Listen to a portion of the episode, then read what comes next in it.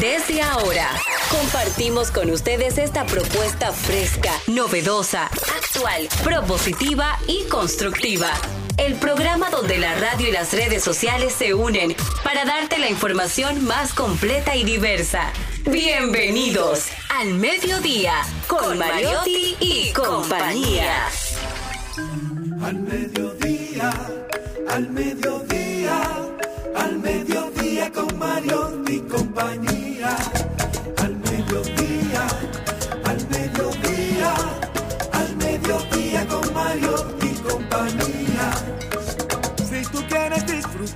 De foros alternativos y de tuiteros rankeados, este programa es tu amigo.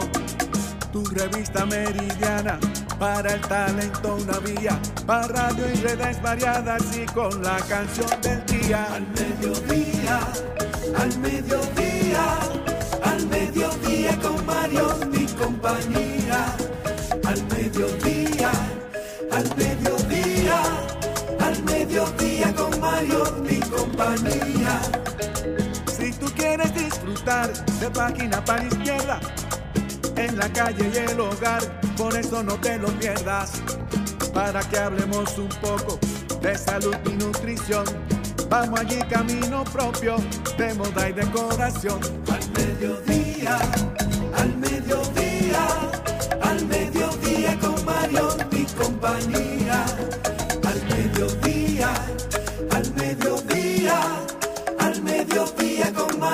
Y compañía para que hablemos aquí de la educación vial. Siete preguntas y un chin, los pioneros y algo más.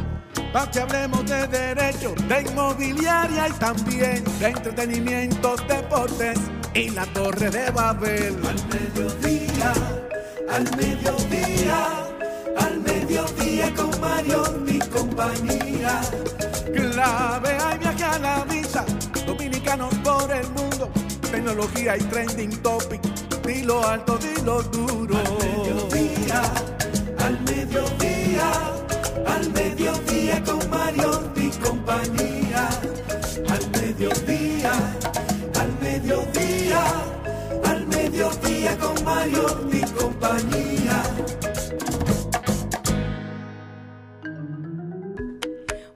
Buenas tardes, gracias por estar en sintonía con este su programa al mediodía con Mariotti y compañía.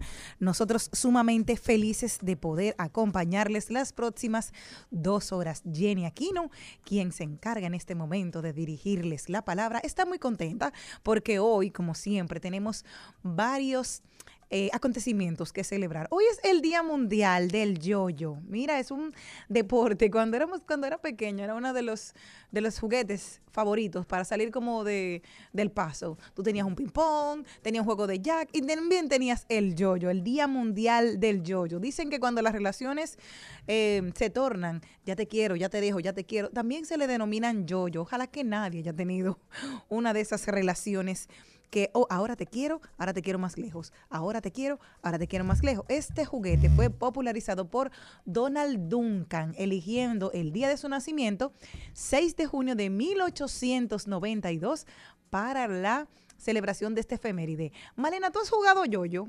Claro que sí, muchísimo. Hola Jenny, hola a toda la gente que está en sintonía con el mediodía con Mariotti, Jenny Malena. en compañía. Nosotros qué estamos gusto, aquí. qué honor, de verdad me encanta eh, la energía que por lo menos estás teniendo ahora. Yo vengo un poco sofocada porque sí. además del calor, tuve como, hoy fue el día de las impresoras, además ah, del yoyo. Sí. Hoy fue el día de las impresoras. Yo como productora tengo que imprimir el guion, pero me pas he pasado por tres impresoras y las tres me he impreso eh, los documentos mal desde la oficina donde laboro hasta aquí. O sea que por eso estoy un poco sofocada, también por el calor, pero todo bien, todo bien. El calor no se va a acabar, señores. O sea que por favor, no. tenemos. Eh, solamente una vez me preguntaron en España. Quiero saber qué hace Gaby con abrigo. Eh, bueno, porque tú sabes que es refresquito, porque no, tú vienes corriendo la escalera, mi amor, pero él está aquí de temprano. ¿Sabes qué decían una vez? Hay estaciones, o sea, de en el año en, tu país. Yo le dije, sí, tenemos dos realmente, que son las más importantes. Tenemos verano, que es todo el año, e infierno con ciertos meses. Comenzamos el infierno, señores. Qué lindo este fin de semana. Como yo me sentía como ahí al lado de los diablitos, de toda esa gente que había, se había portado mal, porque me sentía en pleno infierno. Hoy también hay un día muy especial para nosotros hacer conciencia, Día Mundial de Pacientes Transplantados. Entonces tú sabes que normalmente hay muchos mitos alrededor de las personas que se quieren hacer donantes, que no te van a salvar la vida porque ya tú eres donante, si te haces donante, mm. qué tiempo tienes de utilidad. Día Mundial del Transplantado. Del paciente, de los pacientes transplantados. Que ellos recibieron trasplantes de otras personas. Exacto. Eso es algo muy bonito, si tú supieras. Eso es como, honestamente, yo vi una serie, Pálpito, ahora que tú mencionas eso en Netflix, muy buena, relacionado al tráfico de órganos, pero también a la sensación que las personas pueden tener después que reciben un órgano de otra persona. Me explico. La chica recibió el corazón de otra persona. Entonces, inconscientemente, ella estaba adoptando costumbres y conductas de la otra persona que le había dado el corazón. Pero que le di pero se lo dijeron o no? Ese es el punto, no se lo querían decir porque tenían, además de que obviamente era un tráfico de órgano, entre comillas, pero el, el esposo de ella le decía, yo no te quiero decir de quién es el corazón que tú tienes porque tengo miedo a que tú adoptes eh, formas y costumbres de esa persona. Porque inconscientemente uno lo hace. Y dice, wow, yo tengo el corazón de Jenny, pero ¿cómo era Jenny? A Jenny le gustaba eh, bailar un ejemplo como a mí, o a Jenny le gustaba el color rojo como a mí. Y tú comienzas inconscientemente a investigar tanto de Jenny que yo comienzo a adoptar costumbres y formas de Jenny inconscientemente. Porque tengo un órgano de Jenny. Vamos a poner el corazón, que es un órgano obviamente muy importante. Pero yo me imagino que las personas que reciben un órgano de una persona yo me imagino que eso tiene que ser, o sea, que, o sea, el proceso de adaptación tiene que ser como un poco extraño. Me gustaría algún día relacionarme con alguno. ¿Tú tienes una persona? Sí, claro que sí. Ay, pero vamos a... ¿Cómo, se llama? Luisa, amiga mía, dile que... ¿Qué, ¿qué órgano tiene Luisa? El, hígado, precisamente. ella le trasplantaron el hígado. ¿Y cómo sería? Y tenía que ser, tenía 23 años, actualmente tiene 32. Y sí, ha sido una lucha constante a ella. Pero a lo que yo me comunico con Luisa y sí. Hoy también es el Día Mundial de la Eliminación de las Plagas. A propósito de que Fumi Smart es lo mejor para nosotras. voy a matar a los Nos dueños de Fumi, Smart. Es verdad. Pero sí, la importancia del control de las plagas. Día Mundial, ya tú sabes, cero cucarachas, cero ratoncitos, cero. No, no, no, lo importante. Y ya. Fumi Smart. ¿Qué, ¿Qué, tipo de plagas fumigarían ellos, además de plagas? Los ex y la suegra no van ahí. ya nos encantaría a nosotros. Que a Shakira le gustaría que ellos deberían pasarle eh, la, cartera de productos ya, ya, y la cartera de servicios, perdón, a Shakira. Mira, pero hablando de la pobre Shakira, todo el mundo se ha sentido muy contento. Yo no he visto tantas mujeres felices. Ay, yo no. O sea, yo he visto muchas mujeres felices. Dice, imagínate, ya ella es una simple mortal. Señores, a J-Lo le, le eh, a J-Lo le pegaron los cuernos. Le pegaron los cuernos a Beyoncé. Le pegaron los cuernos a, ella. Dime, eh, somos mujeres. En el fondo, en el fondo somos seres humanos. O sea, los, otros se van a equivocar. Eso depende, Jenny, porque mira, honestamente, yo creo que... Yo creo que que ser una persona, dame un segundo, Jenny, sigue hablando. Sí, entonces el, yo estoy tratando, estamos tratando de comunicarnos con una persona para hablar precisamente hoy del día de los pacientes transplantados. Precisamente queremos, estamos haciendo el contacto con una persona que yo quiero muchísimo y vamos a ir leyendo parte de lo que será el día de hoy, nuestro programa. Ayer celebrábamos el Día Mundial del Medio Ambiente. Y nosotros quisiéramos poder eh, reforzar ¿Qué has hecho tú por el medio ambiente? ¿Estás trabajando? ¿Estás contribuyendo? ¿Estás disminuyendo la cantidad de, basura, de desperdicios, de poco reciclar? Entonces, eso es importantísimo para nosotros. Y tenemos a Luisa Figaris con nosotras. Hoy es el Día Mundial de los Pacientes Transplantados y precisamente quería tener eh, la mejor voz que podíamos tener. Hola Luisa, cariño, ¿cómo estás? Hola, muy bien, gracias a Dios. Mira, justamente estaba hablando Malena de que ella había visto una serie de que personas que normalmente se, son trasplantados tienen muchas veces, eh, adoptan de su donador algunas costumbres o algunas eh, cositas que no tenían anteriormente. Y yo dije, vamos a quitar todos estos mitos y vamos a buscar la persona de manera, inconsciente, claro. Vamos a llamar a una persona que sí sé, y si nos puedes hablar de tu experiencia, de cómo ha sido el órgano, el, exacto, del, de tu trasplante. Bueno, mi trasplante hasta ahora, gracias a Dios, ha sido un éxito. Sí tuve mis problemas de algunas recaídas, pero gracias a Dios he tolerado muy bien hasta ahora. Tengo ocho años de trasplante. Luisa. Eh, Luisa. ¿Aló? ¿Cuál es tu, cuál, primero, porque la gente que no te conoce, cuál es el órgano que te trasplantaron? Ya dijimos que hace ocho años. ¿Qué, qué ha pasado contigo ahí? ¿Cuál fue el órgano? Yo fui trasplantada de hígado por una hepatitis autoinmune. ¿Y tú conoces la persona que te donó el...? No, no, eso no es permitido conocer las personas ni tener contacto con los familiares. Aquí en República Dominicana es eso, ¿verdad? No, a nivel mundial yo creo. No, a nivel mundial es prohibido. Ah, mira. Pero ¿por qué? Tú podrías, yo, o sea, muchas personas sí conocen el por qué, pero para algunas personas que desconocen estos procesos, que realmente son unos procesos muy formales, ¿tú nos podrías abundar un poquito sobre el procedimiento, de la experiencia que tú has tenido y del por qué los, los doctores te explicaron el motivo por el que tú no puedes tener ninguna comunicación con el paciente o con los, o con los familiares? El motivo por el cual no podemos tener contacto con los familiares, ya sea porque en mi caso es un paciente que sea cadavérico, esas personas conectadas a aparatos, es porque muchas veces los familiares tienden a tener alguna reacción con nosotros los que recibimos el órgano de su familiar, ya sea que quieran prácticamente permanecer con uno, cualquier cosa o cualquier eventualidad que se vea. Eh, en el proceso ya de lo que tiene que ver con el trasplante, eh, como ya les expliqué, yo soy trasplantada por una hepatitis autoinmune, ligado a lo que es una cirrosis hepática, una enfermedad poco común en el mundo. Se puede decir que en República Dominicana yo fui la primera trasplantada por esa enfermedad, un rechazo de hígado a mi propio cuerpo. Yo nací con ello, eh, me di cuenta de la enfermedad tarde, pero gracias a Dios duré dos meses en lista de espera y luego fui trasplantada. ¿Hace cuánto tiempo? Escúchame. Ocho años ya llevo.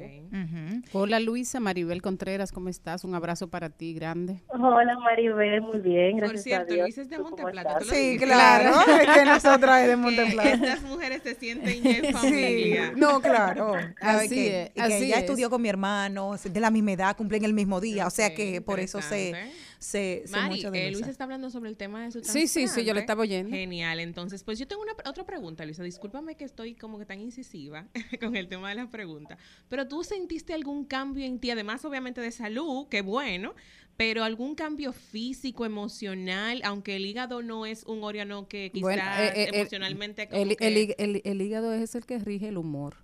Así que imagínense ah, ustedes, las emociones, las emociones, las emociones pasan por ahí y la ira nace en el hígado. Oye. Pues mira, buen punto. Entonces, eh, Luisa, ¿tú sentiste algún cambio de, de, ti totalmente, de la Luisa antes de ser operada a ser la, la Luisa con un, un hígado totalmente diferente y de otra persona? Bueno, increíble, pero cierto, pero sí, yo adquirí la personalidad de esa persona. Eh, yo era ¿Y una cómo tú lo sabes? Reverde, eh, poco simpática, como dicen, me reía poco. Eh, luego del trasplante yo fui otra persona, sonriente, mi carácter cambió totalmente, más entregada. Eh, cuando ya investigamos con los psicólogos y los médicos que habían tratado a la otra persona, me dijeron que la persona que estaba prácticamente ya enferma, que me había donado, esa era la personalidad de esa persona. Exacto. parte de la personalidad de esa persona. el, hígado, es el hígado es el órgano, es el órgano de, de, la personalidad, del humor. Pero tú crees, Mari, que si te un corazón, tú te ah. enamorarías de la persona que esa persona estaba enamorada. Bueno, sí lo conozco. no, pero en algo algo importante también, Luisa, que hay que tomar en cuenta. O sea, no soy yo, perdón, es que no soy, eh, perdóname, eh, Malena, no sería yo quien me estaría enamorando, sería que ya mi corazón, está, que ya, que ya, ese corazón estaría enamorado de esa persona.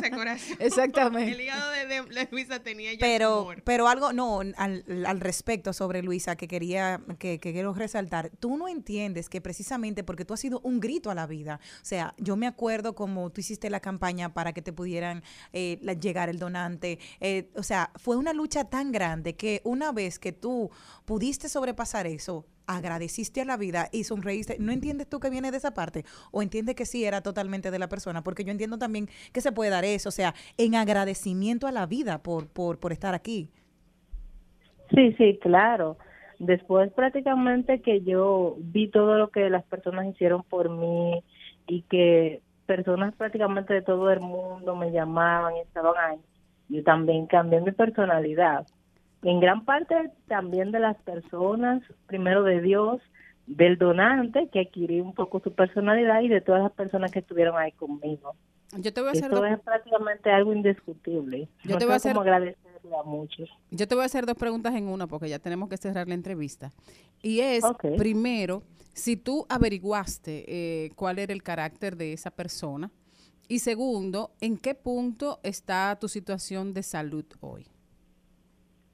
Bueno, yo sí investigamos porque cuando yo desperté que pasaron días, ya mi familia se preguntaba que qué me había pasado y se investigó con el centro de salud y los médicos, entonces los médicos ya le explicaron que hubiese sido por parte prácticamente de las personas, de la persona que me donó. Eh, mi salud hoy en día está gracias a Dios estable. Presenté una eventualidad en febrero donde me vi al borde de la muerte, pero nada que ver con el trasplante, sino un descuido prácticamente que se dice médico y un poco de mi parte, pero todo bien, gracias a Dios. Hay que saber que Luisa es una mujer profesional y que estaba buscando trabajo. ¿Ya, ya se resolvió eso? No, todavía. Mi amor, aprovecha esta plataforma que tú tienes aquí con Domo Platense. ¿qué ofreces? Exacto. Eh, di, todo lo que sabes hacer y por lo que quieres aprender. bueno, yo prácticamente digo, yo deseo un trabajo, ya sea como Dios me lo mande, pero yo soy mercadóloga, mm. sé servicio al cliente, cajera, eh, yo me defiendo en muchas partes, informática, de todo un poco, por lo menos. Y que ya que estuvo trabajando y fue separada por, por los cambios de gobiernos que hubo, eso hay que también importante resaltarlo. Eh, era una joven que estaba trabajando y que eso le ayudaba a, mantener sus medicamentos, que no son baratos. Aprovechamos la oportunidad para cualquier persona que sepa de que sí, sí hay una oportunidad para una licenciada en mercadotecnia que saben que es trasplantada, esta es una mujer con un grito a la vida esta es la oportunidad de poder nosotros hacer un cambio y seguir continuando con ella. Así que se pueden comunicar con nosotros aquí y cualquier cosa, ya saben que Luisa sigue ahí en pie de guerra. Gracias, Luisa. Luisa, un abrazo y, Muchas gracias, y, esperamos que sí, que consigas tu trabajo, que es necesario. Gracias, amén. Un abrazo. Muchas bendiciones para ustedes, gracias. Bye.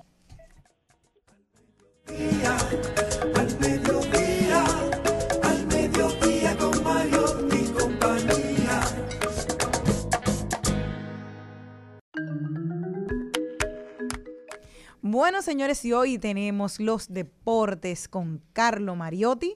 Viene en nuestro segmento, ay, lo dijo, la rueda de las noticias de cómo está rodando el mundo actualmente. Estamos también doblando calles y enderezando esquinas, que hoy tendremos un tema sumamente interesante. Registro municipal de transporte de motocicletas. También nuestro segmento acostumbrado de páginas para la izquierda, trending topic. Y hoy tenemos un tema espectacular Dice, con el invitado de nosotros, licenciado en Trabajo Social y presidente de la Asociación Dominicana Digno Envejecer, Héctor Romero, ¿qué es la gerontología? El día de hoy lo vamos a hablar con él, con Héctor. Estamos hoy. También tendremos nuestra querida de paso y repaso, como siempre, nuestra querida Maribel Contreras, la generala, bueno, que viene por aquí. ¿Con quién? La generala tiene hoy una invitada muy especial. Tengo a, una estrella, Carmen eh, Martínez, TV, quien anoche se alzó con tres premios Grammy. Emmy, perdón, Emmy. tres premios Emmy a la producción de, televisión y audiovisuales, eh, documentales, etcétera, en Telemundo. Qué maravilla nosotros poder siempre exaltar el papel de esas mujeres que están haciendo patria fuera de nuestras playas y ahí poniendo en alto la tricolor. Muy buenas tardes, Charles Mariotti. Charlis. Charlis. Charlis. Charlis. Siempre de estar aquí. te puso fis. Sí, sabes que Jenny es una mujer muy fina. Feliz como siempre de estar aquí con todos ustedes y sobre todo agradecido de su sintonía. ¿Qué, qué primer segmento más emotivo tuvimos hoy, ¿eh?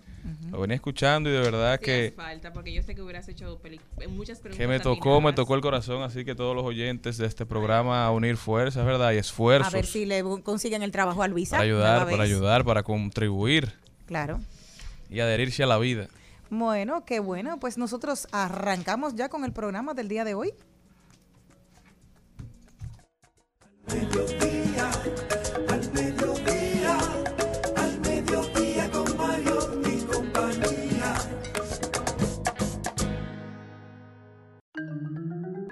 Aquí hay una dinámica muy buena. Malena, tú tienes que participar, ¿eh? Acecha, ¿qué pasó? Mira. Yo no puedo participar porque si yo participo como que... Okay. Bueno, sí, pero claro, es de entre todos. Dice, el día 5 de junio fue el Día Mundial del Medio Ambiente. No, no, eso, es otra cosa. Ah, no. no, eso bueno, Ah, yo, la dinámica son ustedes dos, ustedes son dos dinámicas, ¿eh?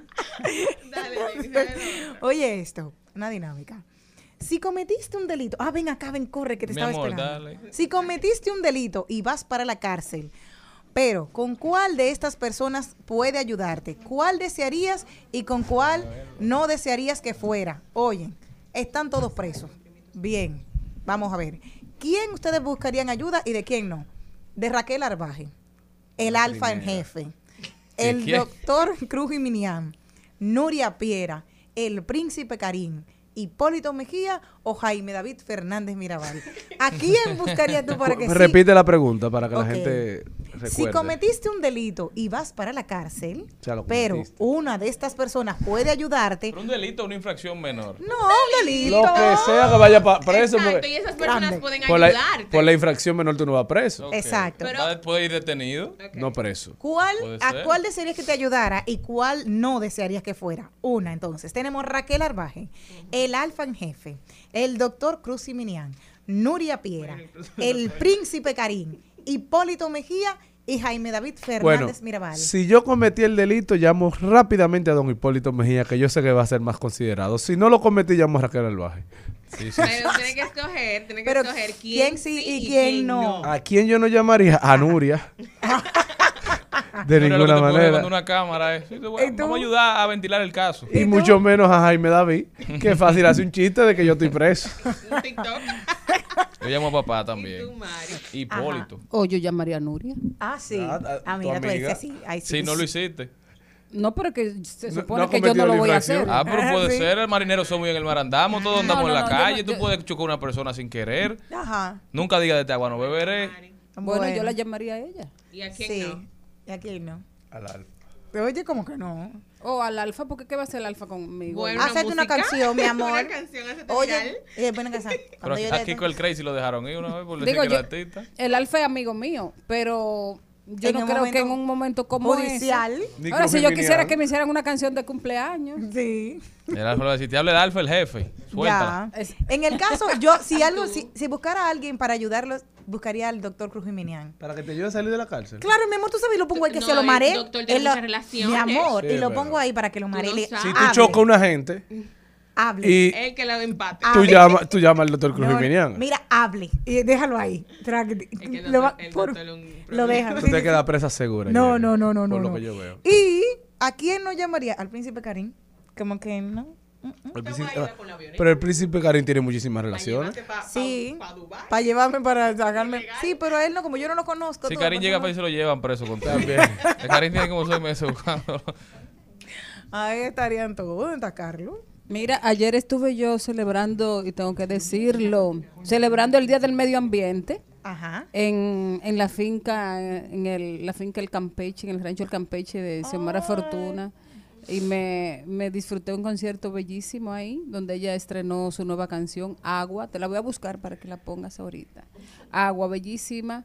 Eh, varios artistas, un, ambiente excepcional para celebrar el medio ambiente y la naturaleza, que cada vez, eh, Charlene, cada vez vemos más claro el, el, profundo daño que le hemos hecho los humanos al medio ambiente. Ya hasta en el mar Caribe de nuestra capital está, está el sargazo, eh, que se había quedado para Punta Cana, como lejos de aquí, no sabíamos que iba a llegar. Ahorita vamos a estar completamente arropados por, por el sargazo. Y, qué pena. Bueno, y la ola de calor también tiene que ver con eso. El al mediodía dice presente. Dice presente el músculo y la mente. El músculo y la mente. Estamos en deportes.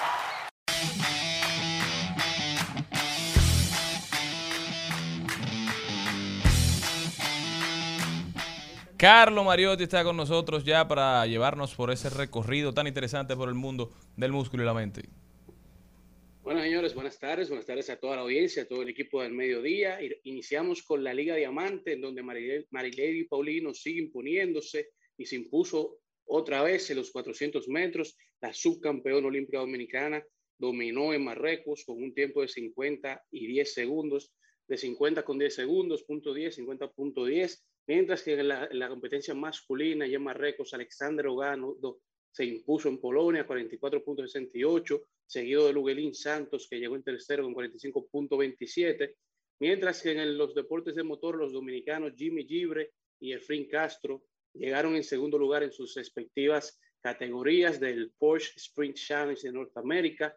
Ambos siguen poniendo la bandera en alto, mientras que en Taekwondo, República Dominicana arrasa y domina en la competencia que se celebró en La Habana, Cuba, eh, de Taekwondo, la delegación dominicana que estaba compuesta por cuatro atletas, los cuatro ganaron medalla de oro y se llevaron el premio para el entrenador más destacado que fue entregado a Oscar Maldonado Jr. Los atletas de Bayaguana, Luisito y Bernardo Pie, los hermanos Pie, se adjudicaron cada uno una medalla de oro, así como Moisés Hernández y Catherine Rodríguez. Mientras que en el mundo del tenis, en el Rolanda Ross, tenemos que se reescribe la historia, el rey del polvillo, Rafael Nadal, gana su corona número 14, la decimocuarta de su decimocuarto Grand Slam y la número 22 en total. Su decimocuarto Rolanda Garros y su Grand Slam número 22 extiende la delantera en la competencia por dos por encima de Federer y Djokovic, que se encuentran con 20 cada uno. Venció a Ruth, que es uno de, sus junto a Carlos Carlito Alcaraz, es uno de sus discípulos, ambos jugadores de la academia de Rafael Nadal, y eh, se han enfrentado con él ya en varias ocasiones y ahora llegó a la final de Rolanda Garros contra su ídolo que lo venció tres sets a cero, mientras que la número uno del mundo, Iga Swiatek, se coronó en la parte femenina como la campeona.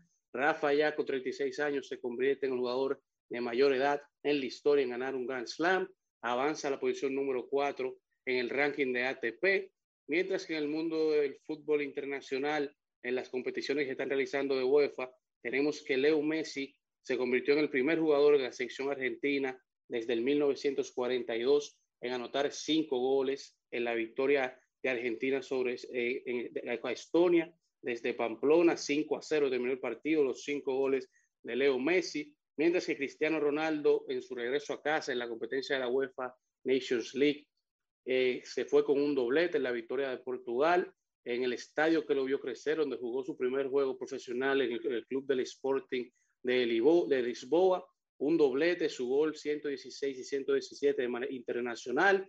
Los viejitos andan dominando, muchos que dicen que están ya dando sus, últimos, sus últimas batallas, ahí están dando de qué hablar y dominando el fútbol internacional. Mientras que en la NBA, el mejor baloncesto del mundo, Golden State empató la serie final en las finales de la NBA, 1 a 1, una victoria por 17 19 puntos, 107 a 88 sobre los Boston Celtics, en donde Jordan Paul fue un factor clave para la victoria de Golden State.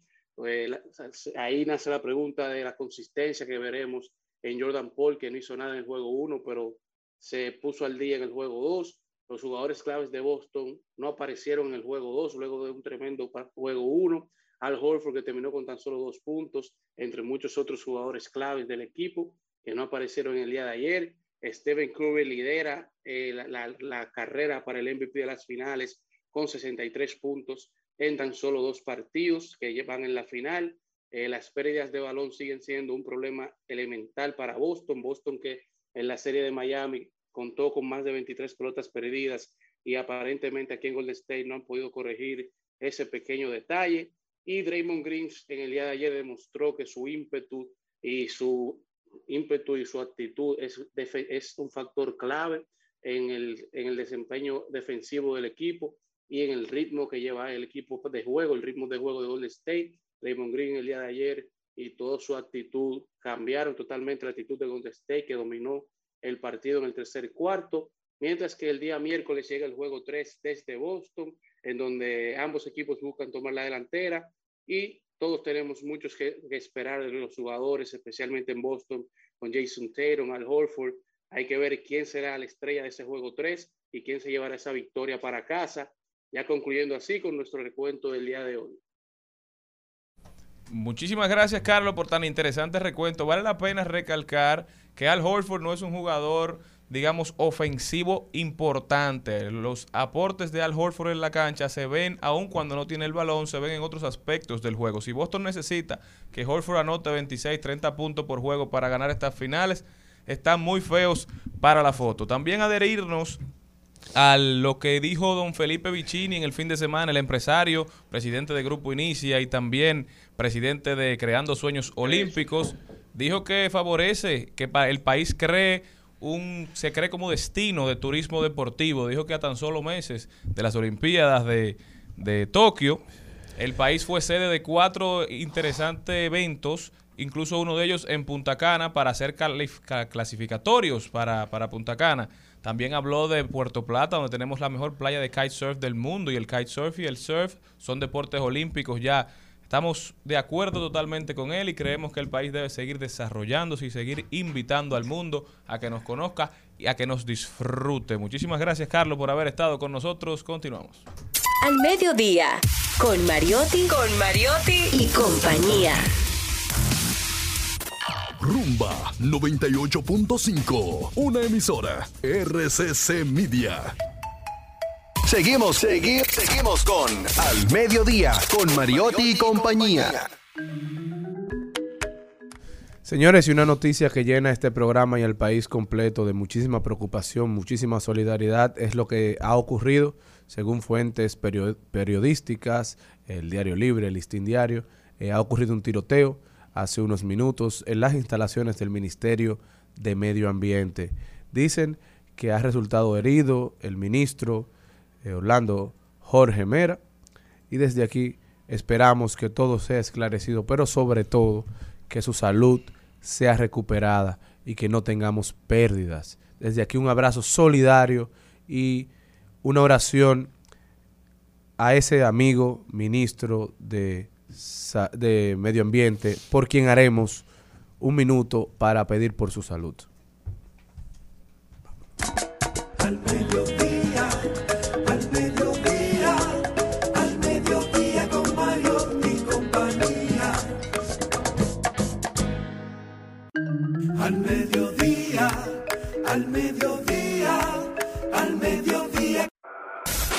En al mediodía, ay, lo dijo. Ay, lo dijo. Ay, lo dijo. Ay, lo dijo. Ay, lo dijo. Ay, lo Bueno, señores, y quien lo dijo fue Ariel Santana. Este fin de semana aún sigue el tema Shakira, como yo solo dije. Y claro, dice lo siguiente a través de su cuenta de Instagram. Puso esto. Los superhéroes románticos como Superman y Capitán América se enamoran de Shakira. Los superhéroes inteligentes como Batman y Iron Man calculan por algo Piqué se hartó. Oye, señor, esto es lo la último. Gente, la gente fresca. No, ¿eh? no, no, no, no, no. Pero todos los memes han ido en torno a esto, de que, de qué ha pasado, de que ahora sí, de que solamente a partir de que ella dijo que estaba soltera, ella empezó a seguir, el Capitán América empezó a seguirla, ella también. Ella sigue a Henry Cavill porque yo le he estado dando seguimiento y Henry todavía no la sigue. Más o menos, qué bueno, porque él sabe que habrá problemas. si al momento que empieza a seguirlo. la semana pasada empezaron los rumores de separación, ya en el fin de semana lo confirmaron, aparentemente sí, se están dejando. Bueno, y le deseamos lo mejor y que la prensa respete la privacidad. Pero el otro ahí lo dijo que tenemos, es un ahí lo dijo anónimo. Cuéntame. Está viral en las redes hace unos días y dice desde la siguiente manera. No entiendo a esa gente que constantemente busca la aprobación de todo el mundo. Con lo bonito que es caer mal por tener sentido común, criterio, criterio propio y ser honesto. ¿Eh? Me encanta. Yo te voy a decir una cosa. Nadie debe aspirar a caerle mal a nadie. No. Pero tampoco uno puede andar queriendo caerle bien a todo el mundo porque uno no es cadenita de oro y a veces hay que definir posiciones, a veces hay que respetarse a uno mismo, aun cuando eso implica entrar en, en diferencias con las demás personas. Yo soy uno que soy enfermo con el disenso. A mí, si tú te llevas, si tú tienes una opinión eh, diferente a la mía, ahí es que yo quiero sentarme a hablar contigo, para entenderte, para poder, no para tratar de convencerte, no, sino para entender de dónde tú vienes, para entender lo que tú traes, para entender lo que tú me estás diciendo. Eso y mucho más. No me, no me digas. Al mediodía Al mediodía,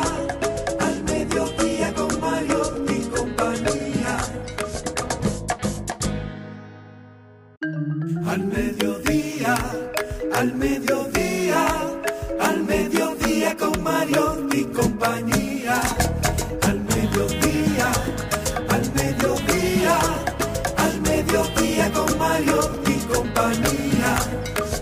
Si tú quieres disfrutar de foros alternativos y de twitteros rankeados, este programa es tu amigo, tu revista meridiana para el talento una vía, para radio y redes variadas y con la canción del día. Al mediodía, al mediodía, al mediodía con Mario y compañía. Al mediodía, al mediodía, al mediodía con Mario y compañía. Si tú quieres disfrutar de página para izquierda, en la calle y el hogar, por eso no te lo pierdas, para que hablemos un poco de salud y nutrición. Vamos allí camino propio de moda y decoración. Al mediodía, al mediodía, al mediodía con Mario y compañía.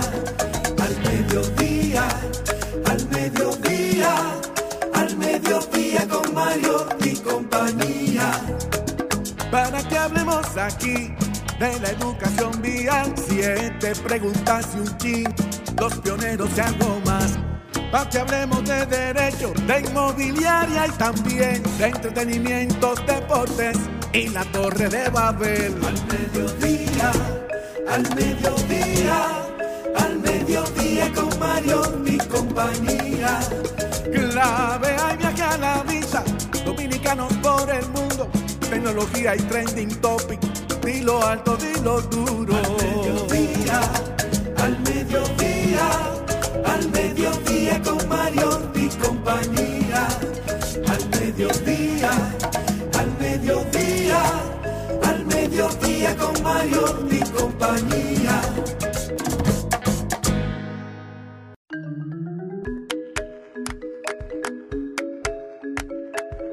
Eh, señores, con nuestro programa estamos, por supuesto, dando seguimiento a la actualidad eh, de la República Dominicana, a la actualidad relacionada con, con esa noticia fatal de esa situación que pasó en medio ambiente y en la que se vio afectado Orlando Jorge Mera, para quien estamos pidiendo oración, estamos pidiendo además un poco por todos, por la República Dominicana. Ayer estaba viendo que hay una cadena, eh, un llamado, una cadena de oración para esta noche a las 10, diciendo en todos los grupos eh, que compartiéramos, porque hay que orar por la República Dominicana. Tenemos, eh, tenemos miedo, estamos en una situación de que estamos afectados, no sabemos lo que nos puede pasar, qué nos puede asaltar, qué puede pasar alrededor de nosotros y eso por supuesto, necesita un llamado eh, superior, señores, a, la paz, pero también a que nosotros estemos alertas Y por supuesto a tocar esos corazones de esa gente que sale cada día, cada día a, cometer delito, a asaltar, a, hacerle daño al otro para supuestamente resolver sus problemas personales. No se trata de eso, tenemos que respetar la vida, respetar nuestra sociedad y garantizar la continuidad eh, de nuestro país, de todo lo que tiene que ver con la, la vida pública, con la vida cultural, la vida social y sobre todo la familia, que es al final la que más sufre. Charlene. Vemos lo que, lo que, lo que está pasando, dando seguimiento a los acontecimientos. Este programa trata de ser diversidad divertida, ¿verdad? Pero no podemos separarnos de la realidad, y mucho menos cuando alegadamente sucede algo como lo, lo que viene viralizándose en las redes sociales. Yo todavía me, me niego a creerlo, espero que sea mentira, espero que que esté, que esté mejorando, espero que, le estén dando las atenciones pertinentes. Esto sería una noticia devastadora para, para la República Dominicana, para el país, para su familia, sobre todo su hijo, quien es, quien es mi amigo. De verdad que, estamos consternados, señores. Vamos a hacer una breve pausa y, y volvemos. Rumba 98.5, una emisora RCC Media. Seguimos, seguimos, seguimos con Al Mediodía, con Mariotti y compañía. En Al Mediodía, con Mariotti y compañía, seguimos con Páginas para la Izquierda. A continuación, Páginas para la Izquierda segmento llega gracias a Pasteurizadora Rica, porque la vida es rica. Bueno, señores, el libro de hoy se eh, titula Las personas tóxicas de la, de la psicóloga de referencia en España, Silvia con Ghost. Ella es experta en relaciones y dependencia emocional.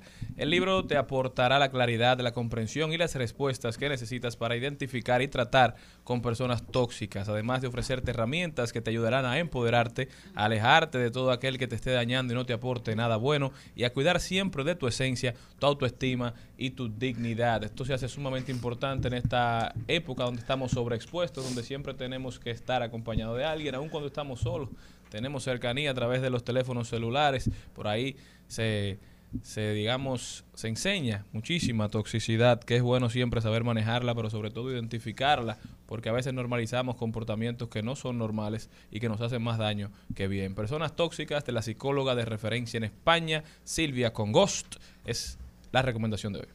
Y este segmento llegó gracias a Pasteurizadora Rica. Porque, la, vida, es rica.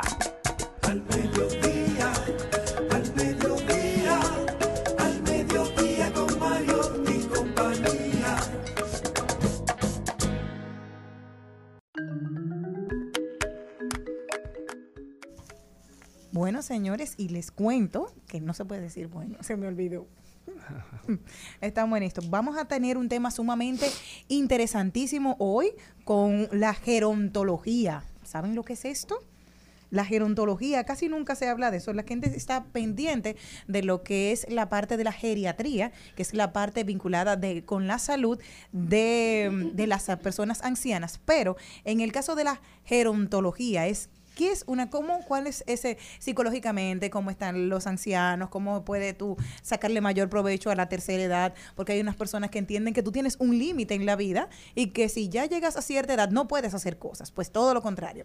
Entonces, el día de hoy vamos a tener una conversación sumamente interesante con Héctor Romero, licenciado en Trabajo Social y eh, presidente de la Asociación Dominicana Digno Envejecer, que vamos a hablar de este modelo de jubilación en una vejez saludable. ¿Saben qué me gustaba mucho a mí España, que en los meses de frío, normalmente septiembre, octubre, noviembre, buscaban todas esos, las personas pensionadas, hay que saber que España cuenta con una eh, población adulta mayor muy amplia, y ellos lo que hacían era que hacían unos eh, viajes especiales para los hoteles con este con esas personas, con las personas mayores, señores, y disfrutaban muchísimo y así tenían siempre ese movimiento, todo se mantenía en movimiento. Los ancianos salían de sus casas y ellos tenían la posibilidad de poder disfrutar de entornos eh, divertidos para ellos, hoteles y todo eso y a mí me pareció genial. Ojalá que aquí podamos tener esa mm, posibilidad en algún momento de que aunque sí somos un país que está en eterna primavera,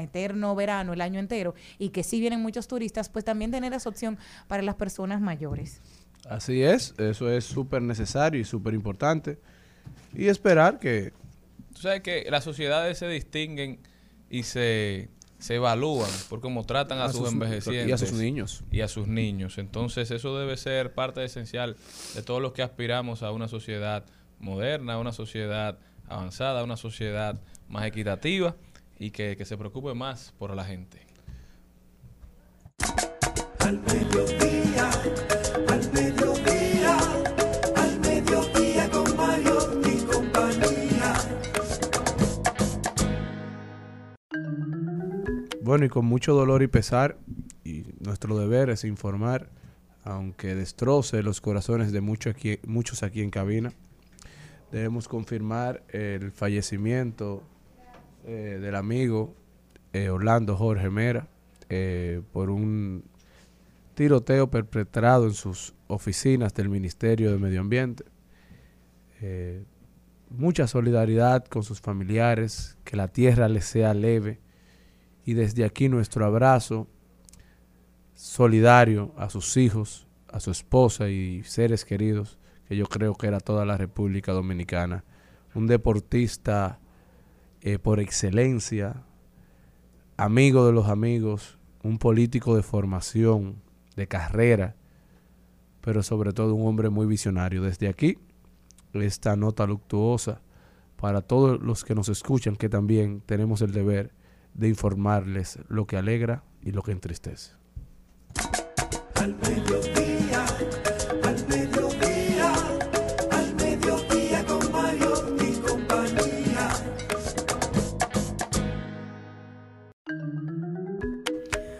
Como ya adelantábamos, tenemos a nuestro invitado del día de hoy, Héctor Romero. Muy buenas tardes, Héctor. Muy buenas tardes, muchas gracias por la invitación a su programa.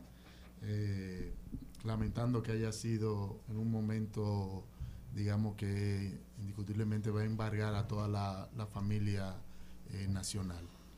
Bueno, háblame de eso de la gerontología, porque yo di algunas pinceladas, pero el experto eres tú. ¿Qué es esto de la gerontología? Que normalmente en República Dominicana se conoce muy poco. Yo lo escuché la palabra el otro día y dije, ¿qué es eso? Yo empecé a buscarlo en el diccionario, porque no es algo que sea como de nuestro común. ¿Qué es la gerontología? La gerontología es la ciencia que estudia el envejecimiento eh, y va a darle respuesta a todo lo que es las necesidades de los adultos mayores. Como ciencia, eh, podemos decir que una ciencia nueva eh, que empieza, eh, tiene su inicio a mediados del siglo pasado en los países más desarrollados, en el caso de Inglaterra, España y Estados Unidos, sobre todo que es donde se forma la primera asociación de gerontología y geriatría.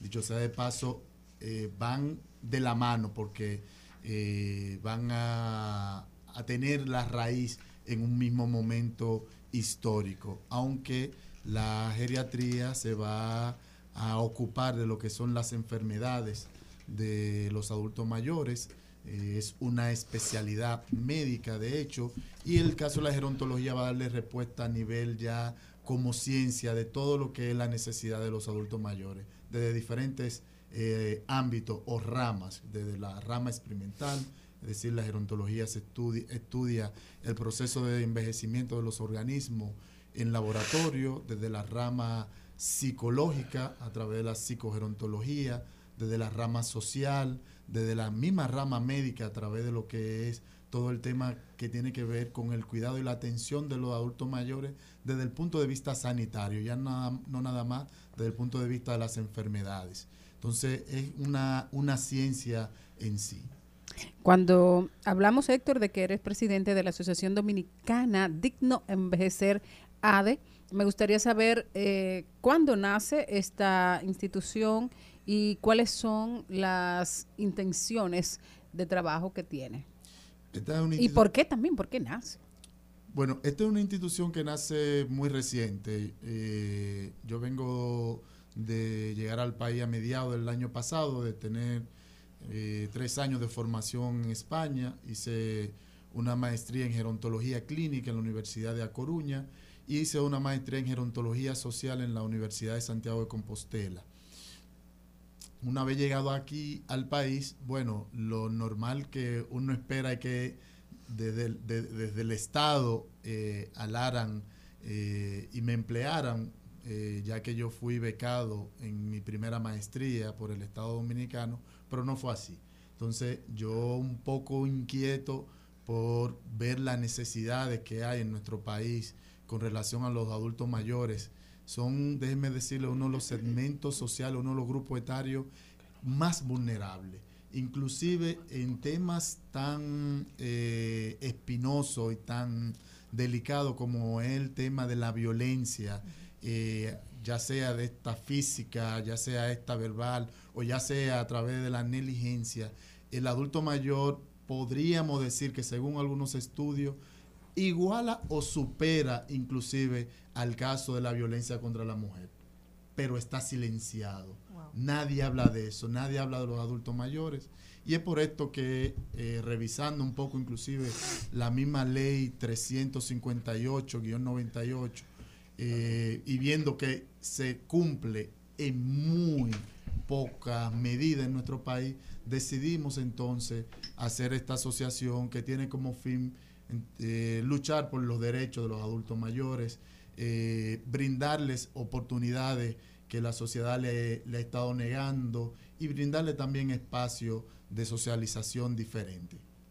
En el caso de los ancianos, mm, de los adultos mayores, que es la palabra correcta, ¿qué, tú encontraste? ¿Cómo podemos dinamizarlo? Porque normalmente hay un paso que tú dices, bueno, ya está eh, camina más lento, vamos a sentar, lo sientan en una silla, como tú dices, siempre lo van recostando. A los adultos mayores nadie piensa en que vamos a nadar, vamos a montar bicicleta, vamos a tener ciertas actividades para, para que su cerebro esté elástico siempre y se mantenga en movimiento. ¿Qué podemos hacer nosotros? ¿O se necesita a un, un especialista que haga esto? ¿O en la casa podemos ayudar a nuestros ancianos, a nuestros adultos mayores?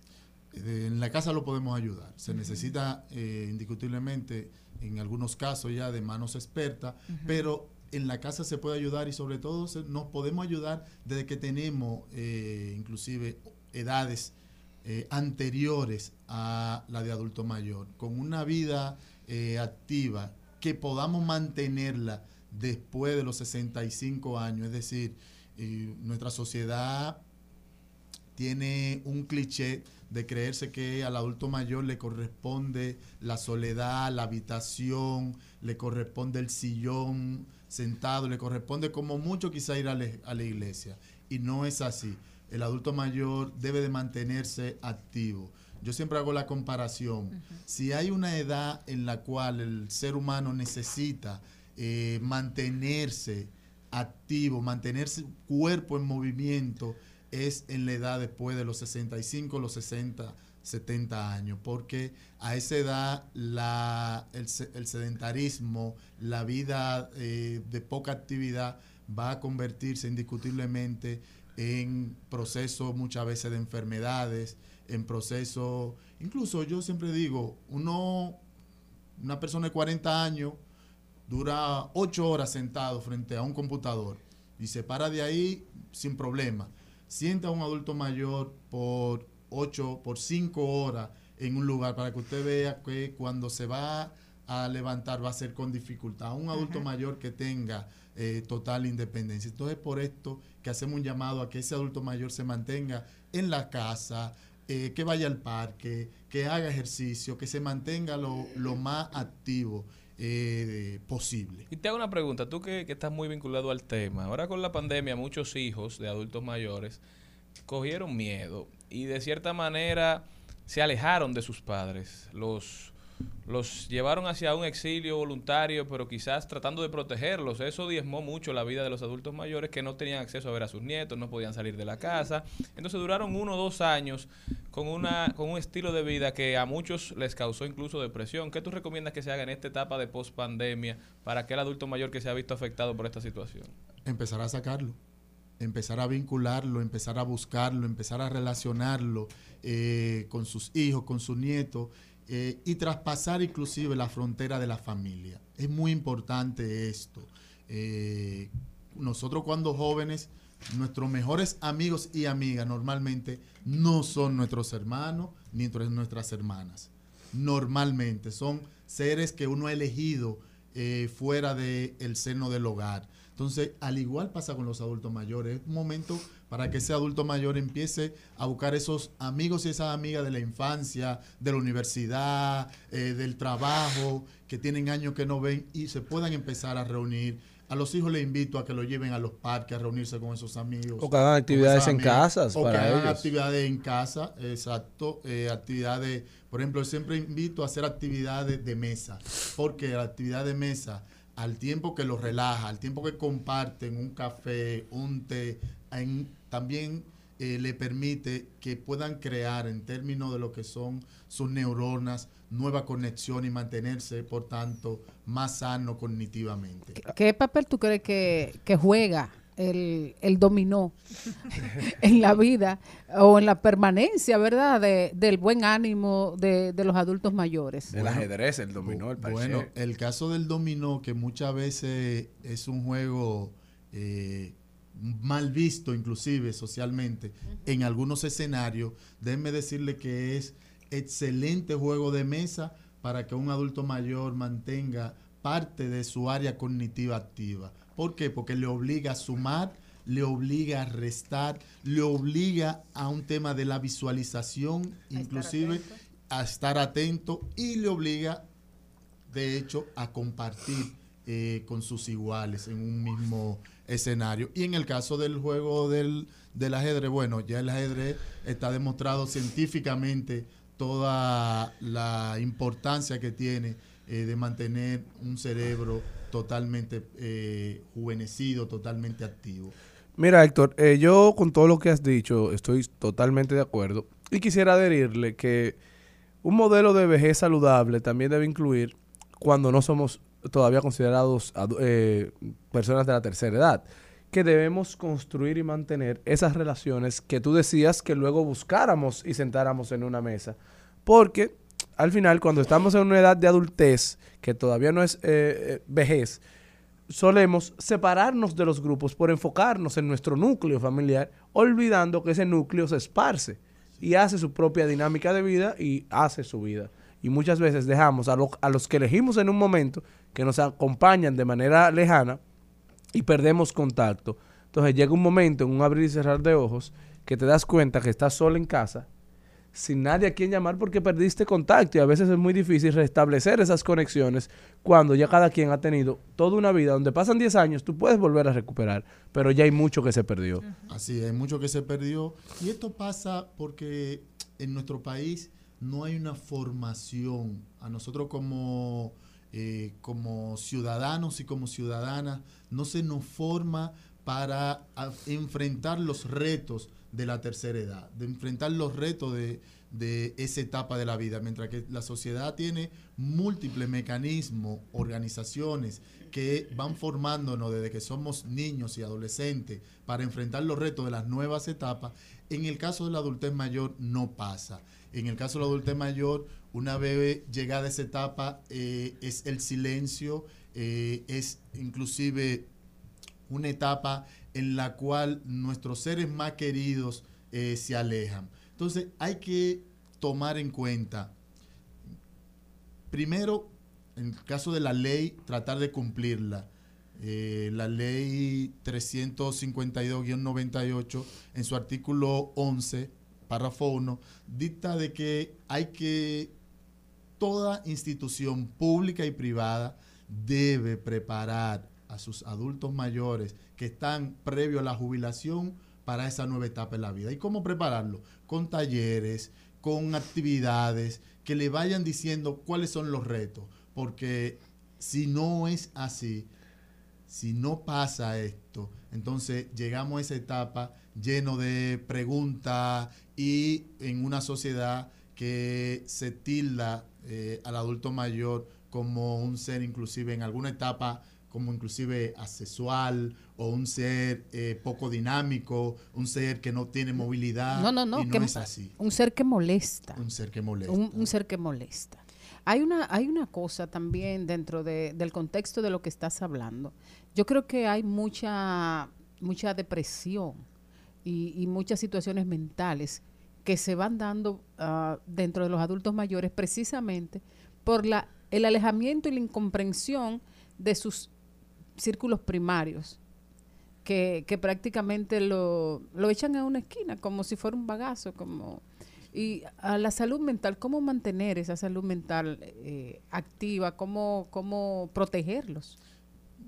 nosotros hemos creado un modelo precisamente porque hay una, digamos, eh, se va a dar al mismo tiempo, entrada a esa etapa de la adultez mayor, va a combinarse muchas veces con el dejar de trabajar cuando la persona puede jubilarse, tiene la oportunidad de jubilarse. ¿Qué pasa?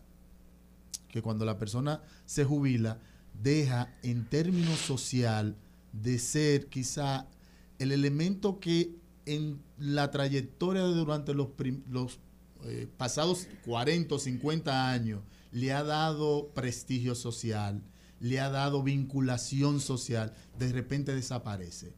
Entonces, ¿qué nosotros hacemos en el modelo? Bueno, pues tres años antes de llegar a esa etapa, empezar a preparar ese adulto mayor para que eh, cambie de esa actividad, eh, digamos, laboral, actividades recreativas, actividades productivas, pero de otra índole, en la cual la satisfacción sea lo personal. Entonces, de repente hay adultos mayores que quisieron ser, eh, tocar eh, algún instrumento musical, pero nunca lo pudieron hacer. Por la etapa para hacerlo es precisamente después de la jubilación. O quisieron ser... Eh, yo conozco un caso, siempre lo pongo de ejemplo, de una señora que con casi 70 años está empezando a hacer teatro eh, en nuestro país. Entonces, son ese tipo de actividades que hay que buscar para poder mantenerse eh, cognitivamente activo, pero además en términos también de todo el tema de la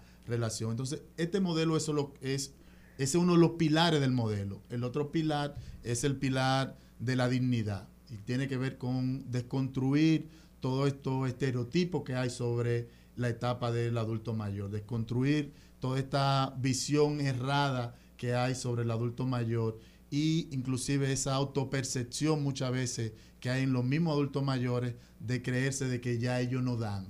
Y por eso la tercera etapa entonces la etapa de la esperanza, la etapa en la cual ese adulto mayor debe de seguir construyendo su proyecto de vida, debe de seguir viendo su proyecto de vida más allá de eso, de la jubilación, más allá de ese proceso de dejar de trabajar. Y en el caso, bueno, yo conocí a un señor que se llama Luigi, tiene 74 años y comenzó a patinar el otro día. O sea, él dijo que eso era una de las cosas que quería aprender, que no pudo de joven, que ahora que estaba, tenía el tiempo y que luego de la pandemia sobrepasar un COVID, dijo, yo tengo que hacer algo. Y empezó así, o sea que qué bueno eso que tú dices del, de, la, de la señora que que quería estar en teatro, pero no siempre tenemos las plataformas donde ellos puedan acercarse y tener un ejemplo, ah, mira, en, en tal grupo hay un grupo de coro o, hay un grupo de teatro en los pueblos, que, ¿cuáles son los retos que se presentan para los adultos mayores también? Porque estamos vacíos de, esa parte. Así es, así hay un reto en términos, digamos, del Estado, eh, de crear los mecanismos necesarios para que esos adultos mayores tengan espacio de socialización sano, es decir, inclusive hay eh, desde la ONU un proyecto para crear eh, ciudades amigables con los adultos mayores. Entonces está, hay un gran reto ahí desde, desde, el Estado y hay un gran reto también a nivel privado. En el caso nuestro, eh, el próximo mes, por ejemplo, vamos a inaugurar el primer complejo gerontológico y geriátrico de República Dominicana. Y dentro de las áreas que vamos a tener va a haber un club para mayores, es decir, un espacio en el cual adultos mayores que sean totalmente independientes van a encontrar un conjunto eh, de actividades para ellos, desde baile, desde un gimnasio para personas mayores, desde una piscina para personas mayores, adaptada inclusive a, personas mayores y un conjunto de actividades más en un mismo espacio dirigido por profesionales del área que saben entenderlo y que saben sobre todo en qué etapa ellos están. Ah, hablabas ahorita del tema de, ciudades amigables. Yo tuve la oportunidad de ver en Lima, por ejemplo, que los domingos hay parques especiales para personas mayores de edad. Eh, y le hacen fiestas, los ponen a bailar, les dan clases eh, de baile, o sea, un ambiente completamente lúdico. Por ejemplo, nosotros tenemos aquí en República Dominicana, Héctor, eh, la extraña situación de que nosotros mismos vamos pensionando a la gente. Pensionamos nuestros No, ya son viejos. o, y, y, sobre todo con el tema de las mujeres.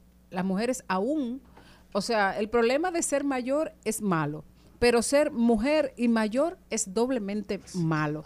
O sea, es un estigma que tú lo vas sintiendo desde que tú vas cruzando los 30 años para todo. O sea, a las mujeres nos pensionan antes. Así es. Y de hecho, ¿no?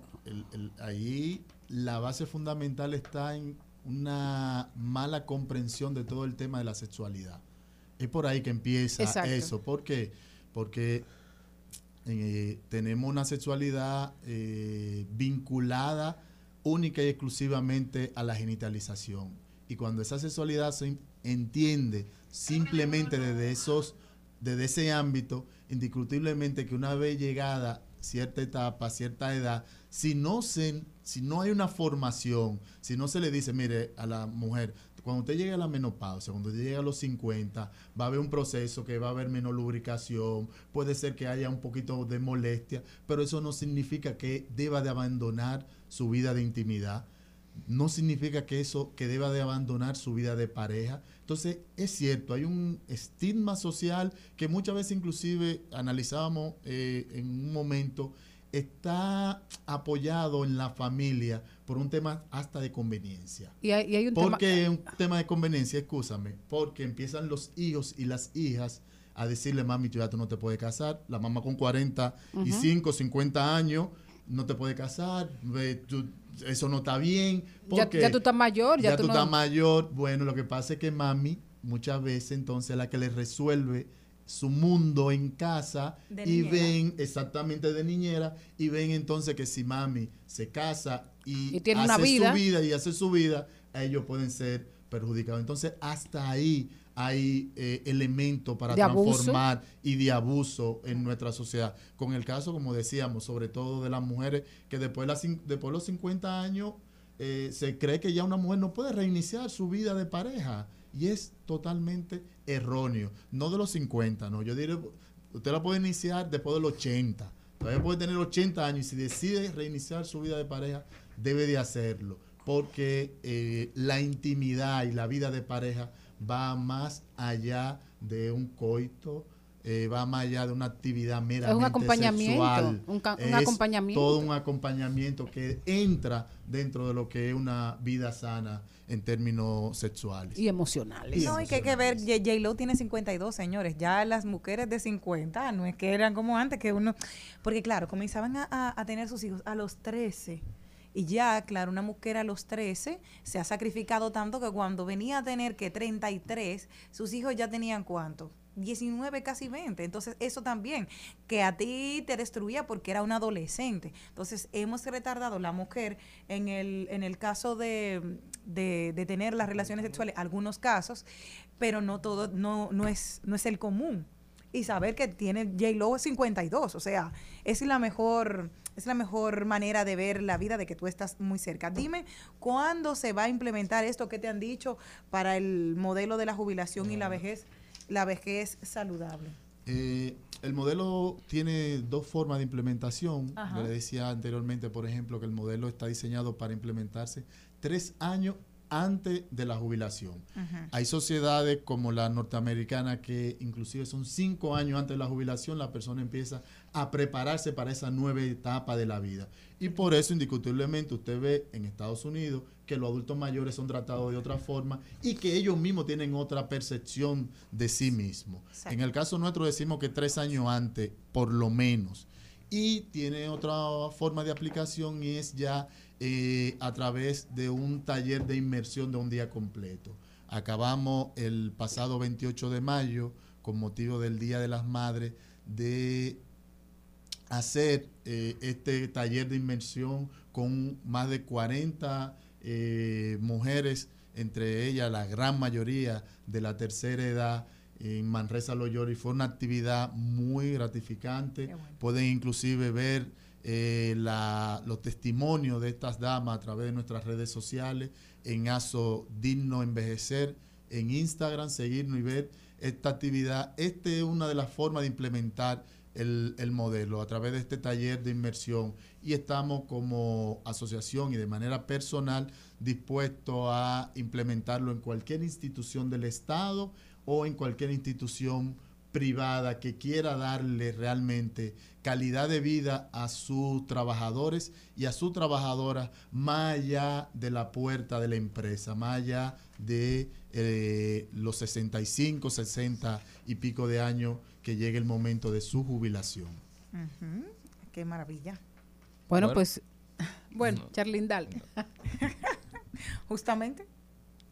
Y los dos se bueno, queremos agradecerle a Héctor Romero, gracias por todas esas informaciones. Te deseamos mucho éxito y cuando ya esté funcionando el centro, que tengas cualquier novedad que comentar, siempre cuenta con este programa que vamos a estarte dando seguimiento y apoyando ese proceso porque es un proceso en el que creemos. Muchísimas gracias a ustedes por la invitación. Al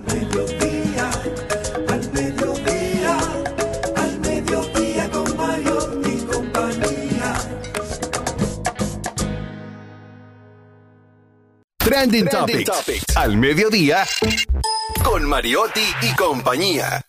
Presentamos Trending Topics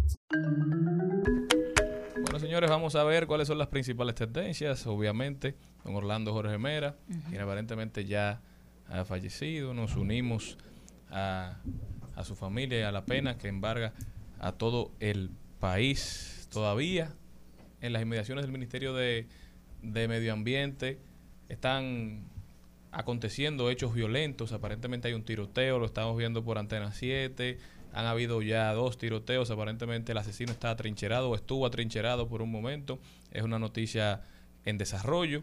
Tenemos que esperar a ver qué es lo que ha pasado. Hacemos por esta vía también un llamado a los medios a que respeten el proceso de, los familiares y sobre todo de, de, su esposa, de sus hijos. Ayer salía en la, en la prensa una noticia de que los familiares de Víctor Brahir Sánchez sacaron a la prensa de la funeraria. Víctor Brahir para los que no recuerdan, fue el joven que fue ultimado hace varios días en, por personas que se trasladaban en una motocicleta cuando él llegaba junto a otros dos acompañantes a una ferretería. Los miembros de la prensa llegaron a la, funeraria, a la Gracie Food de la Avenida de las Américas, y e respetaron todo, todo el proceso de duelo de sus familiares y, lo sacaron de la, de la funeraria. Con los personajes políticos esto es muy difícil que se dé, pero creo que por las circunstancias del hecho, la prensa nacional debe dar un ejemplo de respeto, de civismo y tratar de, manejarse a la altura de la situación y no empeorar el duelo de, los familiares. Y siempre que yo digo una cosa, nosotros como es el, el, mea culpa a los periodistas y nosotros respetamos en la Lincoln cuando toca una funeraria, pero también en los, cuando los, maltratan. cuando no, y en los barrios, nosotros yo siempre pedí, porque ese es tu momento de dolor, está en ti o no tú dejar que pasen. Y como yo decía, soy una persona en un momento de dolor mío, que me pongan un micrófono siendo periodista, que me pongan un micrófono en la, en, en, en la cara sin preguntarme, sin saber cómo ando yo, voy a decir todas las malas palabras que me sé. Entonces, a eso siempre se puede evitar. Precisamente otra de las tendencias lamentables el día de hoy es rememorar lo que pasó con Juancito el 15 de diciembre del 2015, que perdía la vida igual con una persona de su conocido, de su entorno, que fue y le disparó. Precisamente otra de las tendencias a propósito de esa, de cómo se dejan entrar personas del, del entorno, de la confianza, hasta el despacho. Eh, y se está Juancito y Juan de los Santos son dos. Tendencia también las, palabras Dios mío. Y yo creo que eso sí es correcto. Tenemos que encomendar este país a Dios, tratar de que el Señor nos proteja y de que pueda guiarnos para salir de esta época tan turbulenta que estamos viviendo como nación, como país. Ya hace semanas, días que se venía hablando del tema de la de la delincuencia, de cómo están azotando todos los sectores y todos los digamos, estratos de la sociedad. Eso tiene a la gente al, al grito. Creo que lo mejor que podemos hacer es encomendarnos a Dios y pedirles que nos proteja. También es tendencia Canadá. Canadá es tendencia porque hay muchas personas diciendo que la propuesta del primer ministro de Canadá, Justin Trudeau, de, de, congelar las ventas de pistolas ha generado frenesí en Canadá. Canadá tomó acciones en base a lo que venía sucediendo en los Estados Unidos con los tiroteos masivos. Hoy República Dominicana se encuentra inmersa en lo que pudiese ser su primer tiroteo masivo en, muchos años.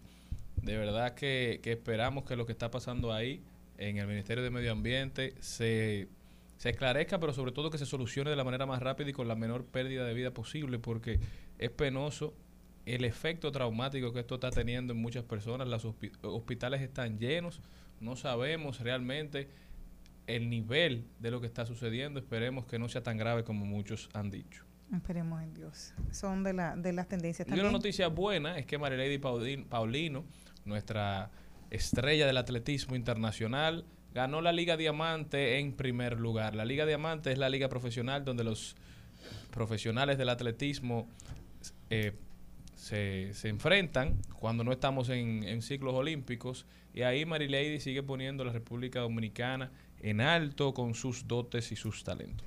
Creo también que Luguelín ganó un primer y un tercer lugar en, los hermanos en esos Juegos. Santos, ambos están dando mucho de qué hablar en, en la Liga diamante y esperemos que así sigan.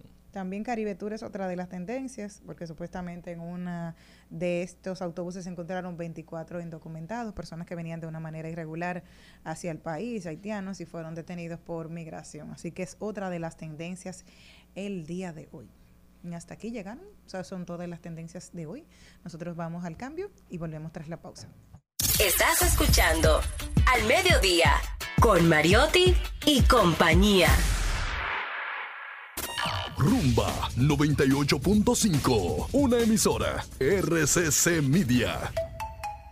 Seguimos, seguimos, seguimos con Al Mediodía, con Mariotti y compañía.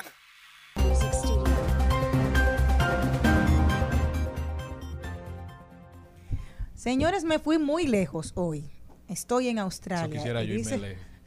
Eso dice, el Tribunal Australiano ordenó este lunes a Google indemnizar con 715 mil dólares australianos, unos 514 mil 300 dólares estadounidenses, al ex político John Balirao por alientar y facilitar las publicaciones de dos videos que le difamaban en un canal de YouTube.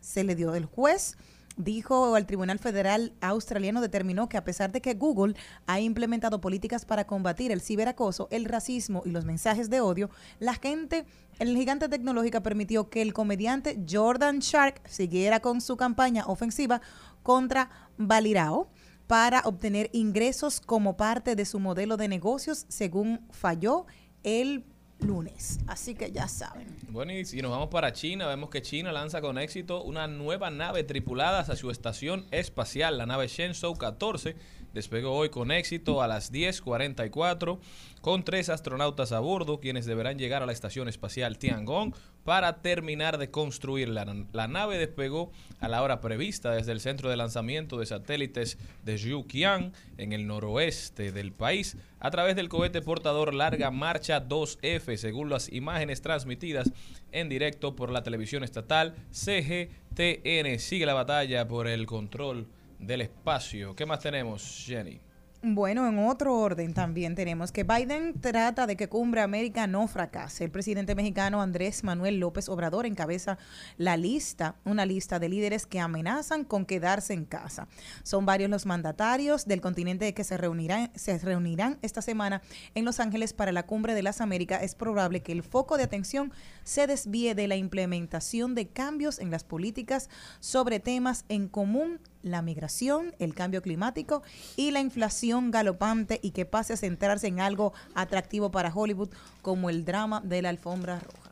Y si seguimos por Asia, vemos como hay una lucha de poder entre Corea del Sur y Corea del Norte. En días pasados, Corea del Norte probó algunos misiles de largo alcance. Ayer, Corea del Sur y Estados Unidos lanzaron ocho misiles de largo alcance al mar de Japón en respuesta a los lanzamientos de Corea del Norte. Esto se pone color de hormiga a nivel mundial, sigue fomentándose y seguimos viendo muestras de violencia luego de décadas de paz. El mundo se acerca a momentos difíciles. Lo que está pasando en Ucrania también pone en jaque la alimentación en el continente africano, ya que más del el 70% de los cereales que se consumen en África, en algunos países africanos donde hay problemas de guerra civil y no pueden utilizar sus tierras para siembra, viene del trigo y de los cereales que se cultivan en Ucrania, que no han podido salir. Se dice que más de 21 mil toneladas de cereales están paradas y varadas en Ucrania porque el ejército ruso no les permite la salida. Y esto enfrentaría a esos países de África a una crisis de, de hambre, lo que están denominando los países internacionales como la crisis del pan. Podrán muchos de ellos no no tener suministros para producir comida para su gente, lo que generaría una crisis alimenticia a nivel internacional, a nivel mundial. Esto, aunque ustedes lo vean muy lejos, posiblemente nos afecte a nosotros también, ya que parte de los pesticidas que nosotros utilizamos, de, también de parte del trigo que consumimos, viene de Ucrania, viene de Rusia, y también viene de Brasil y también el aceite, que es otro de los productos que dicen. El problema es que podamos llegar a tener dinero y no podamos llegar a tener los productos que necesitemos. Ahí es que está el problema, porque para comprarlo no hay problema, pero el problema es que se, se escaseen los productos nuestros. Bueno, se, se vivió una, para contar algo, ¿verdad? Se vivió una situación así aquí en la República Dominicana a raíz de la hambruna tras la Segunda Guerra Mundial. Me lo contó mi madrina, eh, doña Dolores, allá en Monteplata, que la gente tenía dinero y no tenía que comprar. Que del campo traían eh, mitad de saquito y todo el mundo se mataba eh, para comprar unos rulitos o algo, porque la, la situación del hambre fue muy fuerte. Lo que pasa cuando no se gestiona la producción nacional, cuando no nos aseguramos de producir por lo menos lo básico, ¿verdad? Lo que podemos. Y en vez de fomentar las importaciones, porque con la crisis mundial y oferta-demanda subiendo, todos nos vemos afectados y pues solo todos los bienes van al mejor postor, que por lo general no tiende a ser la República Dominicana en un mercado internacional, ¿verdad? Exacto, y además hace meses ya que se ha estado, eh, la ONU, eh, que se ha estado hablando de la hambruna eh, que viene. O sea que venía de por sí ya por la situación anómala de, de la, de la pandemia y el cierre del mundo, y luego ya esta guerra de Ucrania-Rusia o Rusia-Ucrania viene simplemente a, a reforzar. A reforzar, a, aumentar una situación que ya venía. Bueno, nosotros vamos con algo un poquito más alegre, ¿verdad que sí? Con Maribel, gracias a Dios. De paso, de paso y repaso. En al mediodía, con Mariotti, con Mariotti y compañía. Te presentamos De paso y repaso. Así es, bueno, en medio de, de todo, en medio de, de, todas las malas noticias, siempre hay buenas noticias y de eso se trata eh, precisamente el mundo y se trata este, este oficio de la comunicación, de que todo debe continuar y nosotros continuamos ahora eh, celebrando tener como, como invitada hoy a Carmen Martínez. Estamos contentos porque anoche la vimos eh, coronarse, la vimos coronarse como otra dominicana, ah, más una periodista, anchor y multimedia también, presentadora oficial de, del noticiero vespertino de Telemundo, ganando no uno, sino tres premios Emmy. Querida Carmen, bienvenida, felicidades. Eh, es un momento importante para ti y tienes, oye, tienes que gozártelo. ¿Cómo estás?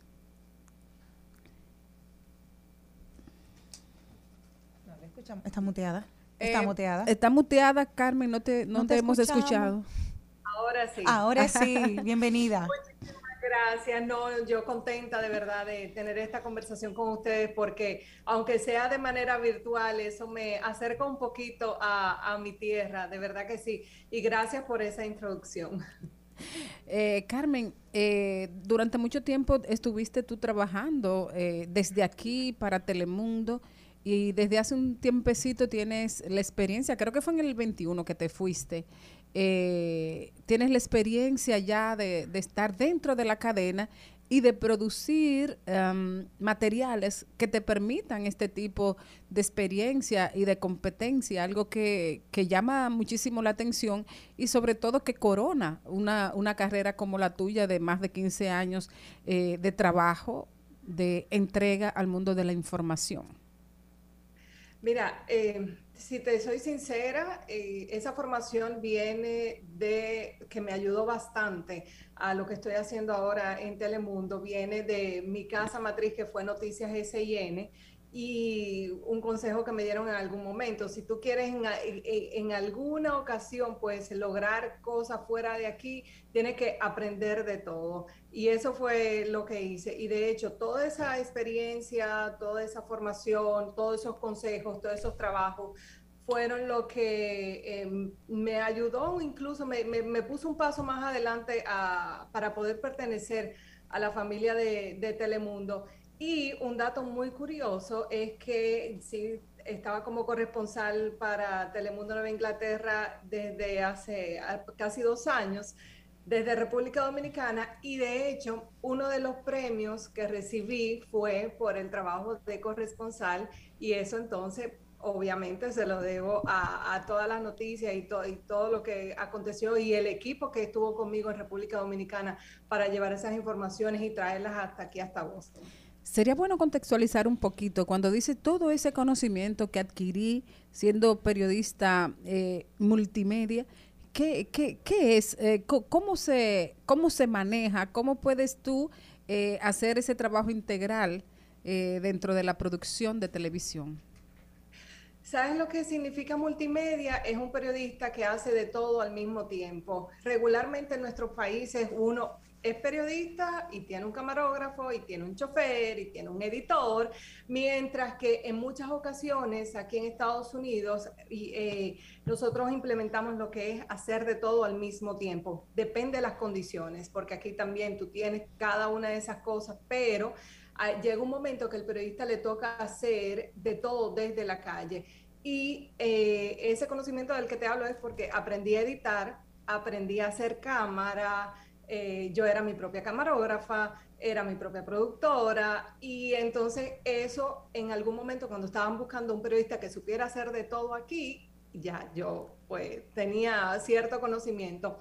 Eh, sin embargo, cuando estuve como corresponsal desde República Dominicana, sí tenía un equipo que me ayudaba bastante, eh, que de hecho ese premio lo compartí con ellos, que es Samuel Nelanda y, y Odalis de León.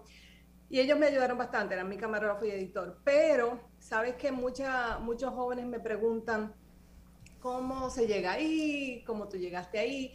Yo lo que siempre les digo, aprendan de todo, aprendan a editar. Cuando usted llegue a un canal, yo sé que eh, nosotros tenemos un equipo grande en los canales de, de Dominicana, pero también no está de más siempre ayudar a nuestros compañeros editores, camarógrafos. Tú no sabes nunca cuándo lo vas a necesitar. Eh, obtuviste cinco eh, nominaciones y ganaste tres. Eh, me encanta porque inclusive son diferentes en diferentes temáticas.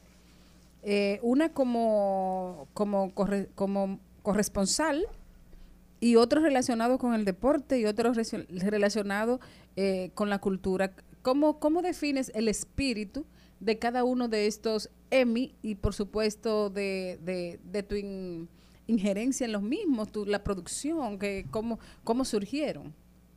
Mira, cada uno significan cosas diferentes. Uno de ellos eh, que, que, no menciona, que, que, no mencionaste ahí fue una cobertura continua que se hizo de, de las violencias en las escuelas aquí en Lawrence y se hizo eh, de parte de todo el equipo, muchos reporteros, productores, eh, camarógrafos. Eh, pero también eh, eh, esa diversidad de temas que, que, puede cubrir un periodista nos hace a nosotros, es lo que hacemos todos los días en la calle. por muchos años yo cubrí solamente el área, el área de la salud, aparte de anclar en los noticiarios.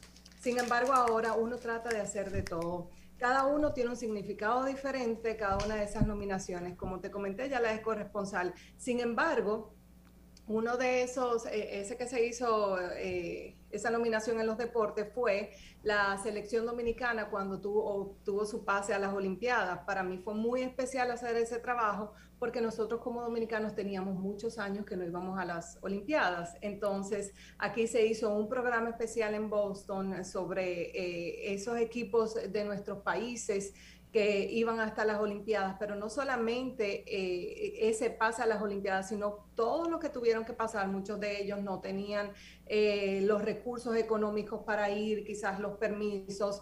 Gracias a Dios, eh, nuestro equipo por lo menos estuvo en una muy buena posición. Sin embargo, eso no quiere decir que cada uno tuvo que, que, hacer de las suyas para, para poner su granito de arena. Y bueno, la, eh, esa es la riqueza de uno como periodista, el poder hacer de todo y poder eh, contar historias desde muchísimos ámbitos que no solamente te quedes en uno. Y para mí es un honor poder eh, contar toda todo la vida y, por lo que ha pasado cada, cada quien. Bueno, nuestra querida compañera quiere hacerte una pregunta. Hola Carmen, Jenny Aquino de este lado. Qué, qué, qué, hermoso escucharte. Sobre todo quiero preguntarte algo. Sé que tú trabajas con el corazón, porque solamente un trabajo del corazón sale así, con, con tanta bendición porque sabes que estás tocando la vida de otras personas, pero ¿cómo fue para ti? Y lo quiero descrito para que me para yo disfrutármelo. ¿Cómo fue el momento de que te enteras que ya estás nominada al Emmy? Porque tú dices, llegué, eh, llegué pisando fuerte y sobre todo con el trabajo arduo, porque nosotros no trabajamos por un premio, pero qué chulo cuando te reconocen, y más internacionalmente, porque vale la pena los sacrificios, pero ¿cómo fue ese momento que te llaman y te dicen, estás nominada para el Emmy? Mm, eh cuando salieron esa lista de nominación fue todo un acontecimiento porque yo iba uno por uno y yo, ok, uno. Pero cuando yo dije que eran más de uno, en esta casa se armó una revolución. Eh, y más, ¿sabes qué, qué es lo que pasa? Siempre uno tiene una espinita. Es que yo solamente tenía, cuando salieron los resultados de las nominaciones, yo solamente tenía aquí en Estados Unidos ocho meses. Y entonces muchas personas no creían que en tan poco tiempo yo iba a poder obtener unas nominaciones, incluso con los trabajos que ya había realizado en menos de seis meses aquí en, eh, Estados Unidos. Pero realmente para mí y principalmente para mi familia eh, ha sido de mucha bendición. Pero yo creo que no solamente las nominaciones, yo fui al premio y uno siempre tiene la esperanza de ganar, pero aquí no, Sí, aquí tú no solamente compites con el mercado en español, sino que tú también, todos están juntos, estás compitiendo con el mercado en inglés. Entonces, yo decía, ok, yo tengo que competir con medios súper importantes, al igual que el de nosotros. Imagínate la probabilidad que hay que eso pase, pero bueno, me voy confiada en Dios entonces, eh, por eso las categorías donde estaba sola me sorprendieron, yo quedé en shock y de verdad todavía estoy hiperventilando. Eh, no porque no confiara eh, como, qué sé yo, en mí, sino porque la probabilidad de, de tú ganarle a un medio en inglés es complicado, o sea, pero de verdad que han sido yo siento que Dios ha sido mm, muy bueno conmigo y me ha dado más de lo que he pedido, porque he pedido bastante, pero yo siento que Él me ha dado más de lo que, de lo que yo he pedido y yo, por eso es, es, es algo eh, irreal y es una, una super bendición. bueno, esa emoción, esos gritos en el público cuando te entregaron el tercero es antológico. ¿Y es que tú tenías mucha familia ahí o que había muchos dominicanos?